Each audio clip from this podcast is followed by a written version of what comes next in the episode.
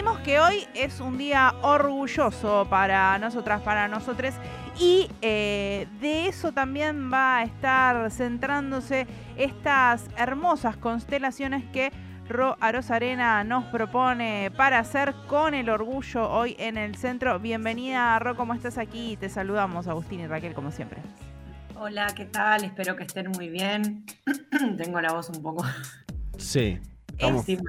Es, una constante en varios de los colaboradores y colaboradoras de este programa, no te preocupes. Es la época, Ro. Es la época. Acá estamos. Bueno, Em, tenía ganas de esta vez poner el orgullo en el centro de la constelación y mm, dedicar esta columna a la lucha por Tehuel. Ustedes mencionaron ahí que hay una marcha hoy también eh, y quería tener su nombre presente hoy en nuestra constelación también. Y mm, comentarles algunos materiales que estuve pensando, la verdad es que eran un montón, un montón, un montón. Ustedes me dicen cuándo paramos porque había muchos. Em, escuchándoles desde el principio, cambié un poquito el orden de las, de las estrellas de nuestra constelación para poner primera, como primera estrella el documental sobre la vida de Marsha Johnson, eh, que está en la plataforma con N. No sé si las nombramos, no las nombramos. Sí, no pasa nada. Es esta mm, persona militante, ¿no? Que, bueno, no, no, no, por lo que fui leyendo, se, se refería a sí misma como una persona gay o drag, em, que participó en Stonewall y después también en ACT UP, ¿no? Luchando eh, contra la, mala información que había en relación al HIV-Sida. Eh, este documental eh, es del 2017 y relata la investigación de Victoria Cruz, que es una activista que duda eh, en el 92 hace esta investigación, duda sobre la hipótesis de que Marsha Johnson se suicida eh, a, partir de, bueno, unas circunstancias sospechosas ¿no? que hay en relación a, su muerte. Entonces, entrevista a su familia, amigues, ¿no? Está, está muy, muy interesante el documental. Luego, viniendo un poquito más para acá, para nuestro territorio, quería sugerir eh, algunos materiales de lectura, uno es No soy un bombero, pero tampoco ando con puntillas, que son unas entrevistas, una recopilación de, entrevistas que hacen Alejandra Sardá y Silvana Hernando, que fue publicado, republicado hace poquito eh, por Editorial Madreselva con un prólogo de María Luisa Peralta. Lo pueden conseguir en la página de Madreselva eh, lo pueden conseguir fácilmente. Son em, historias de varias lesbianas nacidas eh, entre la segunda y tercera década del siglo XX, ¿no? Hasta la dictadura. Eh, y esto lo vinculo también con algo que les fui poniendo ahí en el Instagram, en rocío.roxío. Ahí les fui poniendo algunas otras informaciones aledañas a esto. Una es un proyecto que se llama Lesbianas en Dictadura, que también busca recuperar esas existencias durante la dictadura. Y ahí, en ese, en ese, libro me pareció muy, muy interesante. Les recomiendo algunas de las historias, la de Cachita, la de Teresa, la de Paloma, ¿no? Como poder pensar cómo organizaban eh, sus vidas, sus, sus, círculos de amistad, sus actividades, ¿no? Me parece muy, muy interesante como documento, ¿no? Pensando en esta idea de el archivo que tanto ahí está dando vueltas. Y, mm, sí, Ro, déjame sumar una breve cosita con respecto a esto que decías, bueno, hasta la dictadura y que también es un poco eh, reconstruir la historia de nuestro movimiento, porque decíamos, eh, aquí en nuestro país se suele eh, hacer la Marcha del Orgullo en noviembre porque también remite a la creación de un colectivo que fue el primero de Latinoamérica en hablar por los derechos de las personas homosexuales y lesbianas, que es el Frente de Liberación Homosexual y que tiene un par justamente cuando llega la dictadura cívico-militar eclesiástica. Así que también entender las historias hasta ese momento nos permite ver que ya obviamente como en toda, eh, la existencia de, la historia de los seres humanos en la Tierra, existían lesbianas, homosexuales, travestis, trans, estaban ahí, estaban existiendo y estaban luchando y organizándose y recuperar eso también es eh, reparatorio.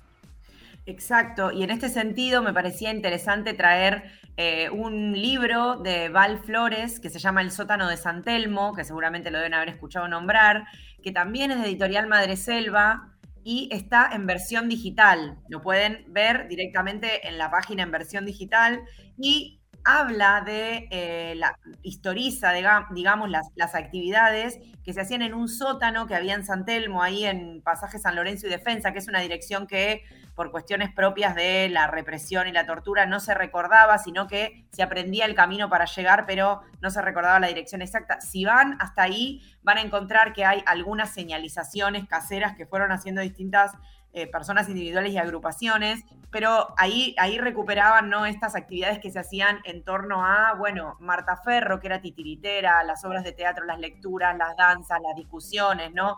Asociado al trotskismo también y a, bueno, a la existencia lesbiana durante la dictadura. Que lo entendemos también esto como parte de, un archivo posible. Mm, y después, eh, pensando en eh, los otros materiales, son pelis también eh, como para disfrutar ahí un poco mirando algo en este invierno que parece que ya se viene. Quería recomendar una serie que se llama Algo así como, lo voy a decir en inglés, ojo, A Sort of. Está en HBO. Son eh, unos 16 capítulos muy breves de 20 minutos en dos temporadas. La última temporada es muy nuevita. Eh, y va a ser eh, la transición en varios sentidos de Sabi, que es eh, el personaje principal, que es una persona no binaria en principio, pero es una historia de madurez. Me interesa porque el personaje es bien interseccional, igual a lo interseccional a lo yankee, ¿no? No a lo, no a lo latinoamericano, pero pensar los devenires de la vida, es muy interesante además de que es totalmente adorable el personaje, es una persona que le interesa el arte, que labura de lo que puede, es niñere, eh, es, su pakistaní. Bueno, su relación con su papá, súper recomendada esa serie. Bien, A Sort of. A Sort of. Eh, es del 2021 eh, y me parece muy, muy interesante. Después quería recomendar em, una peli que se llama Último Verano en la Bollita, que es una peli argentina dirigida por Julia Solomonov. La encuentran en YouTube con unos problemáticos subtítulos en portugués, pero se puede ver perfectamente. Es del 2009 y me interesa por varias razones. Primero, porque los protagonistas son niñas entrando a la pubertad. Una es una niña, por ahora cis, y otra es una persona descubriendo su cuerpo intersex y sus conversaciones. Sus conversaciones y su vida posible eh, en una zona rural. Me parece que también resume ahí unas, unas problemáticas o unas cuestiones que, todavía están para seguir siendo discutidas. Último verano en la bollita, la encuentran en YouTube. Y última, última, ahora sí, última, la tercera temporada de Master of None, que creo que está en Netflix.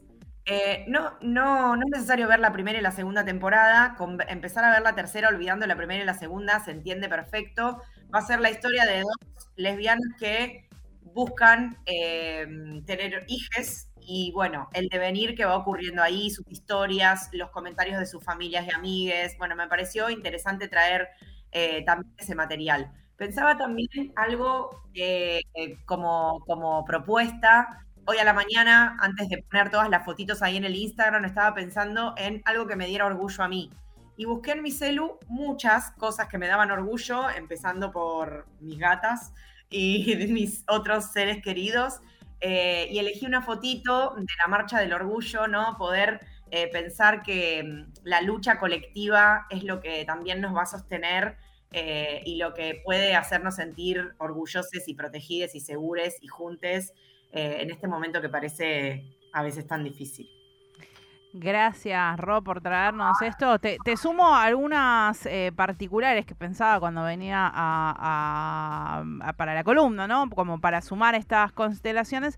Hay un documental brasilero que no es de tan fácil acceso, pero si, si lo encuentran es muy recomendable, que se llama Gigravata y Uña Vermelha, como sería de corbata y eh, uñas rojas, que va haciendo un recorrido por distintas personalidades artísticas de la música música, el arte y otras expresiones en Brasil. Y hay em, eh, personalidades eh, travestis, trans, eh, no binarias. La verdad que es un documental que trae mucha información y tiene un tono positivo, algo que a veces ahora en el último tiempo se encuentra más, pero cuesta a veces cuando estamos buscando representaciones audiovisuales o demás de nuestras historias que no terminen bajón o que tengan un desenlace infeliz. Sabemos que las realidades que vivimos siguen siendo complicadas, pero también es lindo ver cuando hay historias que son positivas y que muestran que eh, la expresión de nuestras identidades, de nuestro género y de nuestra sexualidad son posibles y hacen a que se vaya construyendo un mundo más justo.